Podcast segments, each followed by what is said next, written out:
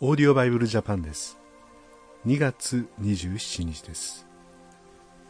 リビングバイブルマルコの福音書9章1節から29節です。お聞きください。イエスはさらに言葉を続けました。ここに立っている人々の中には神の国が大きな力を持ってくるのを見るまで生きている人がいます。それから6日後イエスはペテロとヤコブとヨハネだけを連れて山に登られました。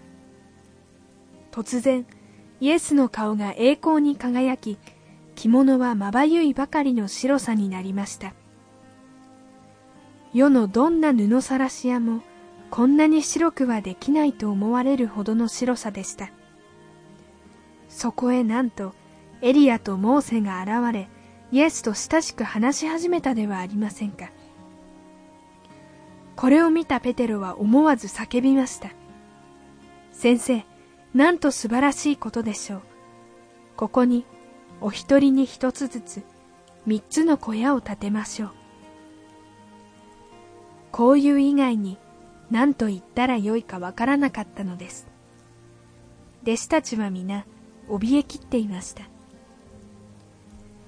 ペテロがまだ言い終わらないうちに雲がすっぽり彼らを包み太陽を遮ったかと思うと雲の中から「これは私の愛する子この人の言うことを聞きなさい」という声がしました。あっけに取られた弟子たちが辺りを見回すとすでにモーセとエリアの姿は見えません。ただイエスがおられるだけでした。山を降りながらイエスは弟子たちに今見たことを自分が死人の中から復活する時まで誰にも口外しないようにとお命じになりました。三人はそのことを深く心に秘めておきましたが死人の中から復活するとはどういう意味かわからずあれこれ話し合いました。そこで彼らはどうしてユダヤ人の宗教的指導者たちはメシア救い主が来る前に必ずエリアが来るはずだと言っているのでしょうかと尋ねました。イエスはまずエリアが来て道を整えるというのは本当です。実際エリアはもう来たのですとお答えになりました。そしてエリアは予言通り人々からひどい仕打ちを受けたのですと説明されてからではメシアが散々苦しめられひどく軽蔑されるという予言はどういうことでしょうかとお尋ねになりました。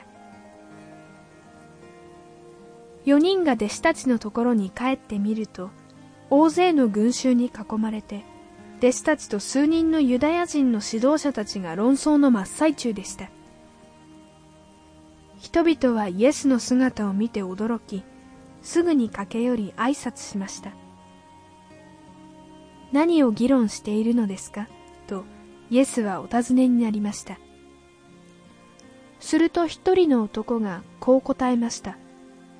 先生あなた様に息子を治していただこうと連れてまいりました。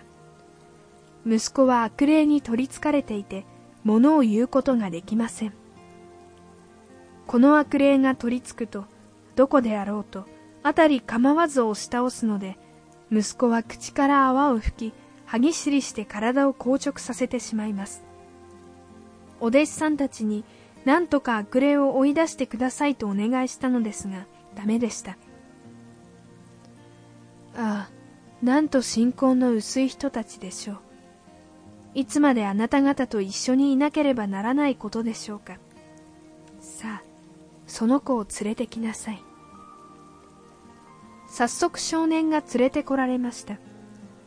ところがイエスを見るなり悪霊が彼をひどく引きつけさせたのでばったり倒れ泡を吹きながらのたうち回りました。イエスは父親にお尋ねになりました。いつからこのようになったのですか？それが小さい自分からで悪霊はこの子を殺そうと何度も火の中水の中に倒したんで。先生お願いです。もしお出来になるならなんとかなんとかしてください。もしできるならというのですか。あなたが信じるならどんなことでもできるのです。信じます。信じますとも。ああどうか不信仰な私をお助けください。人だかりがだんだんひどくなるのを見てイエスは悪霊を叱りつけました。聞くことも言うこともできなくさせる霊よ。さあこの子から出て行きなさい。二度と戻ってきてはいけない。すると悪霊は大声を上げもう一度少年を激しく引きつけさせて出て行きました。少年はぐったりとなりまるで死んだように動きません。人々はざわつき始めました。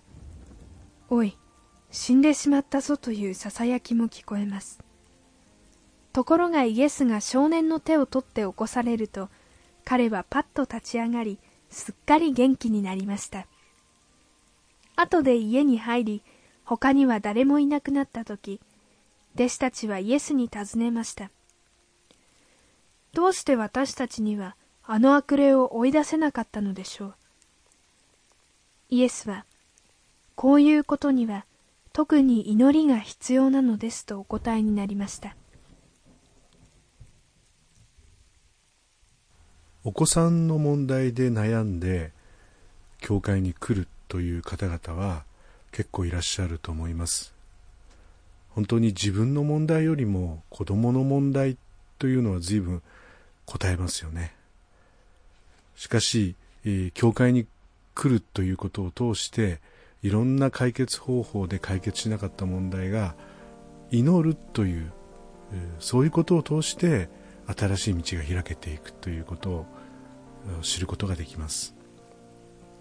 もしお子さんのことで困っている方いらっしゃるならば本当にイエス様と正直に祈ってみてください。祝福がありますように。それではまた明日お会いしましょうさようならこのオーディオバイブルジャパンはアメリカのデイリーオーディオバイブルの協力によりメッセージ小暮達也ディレクターティム・ジョンソンでお送りしました。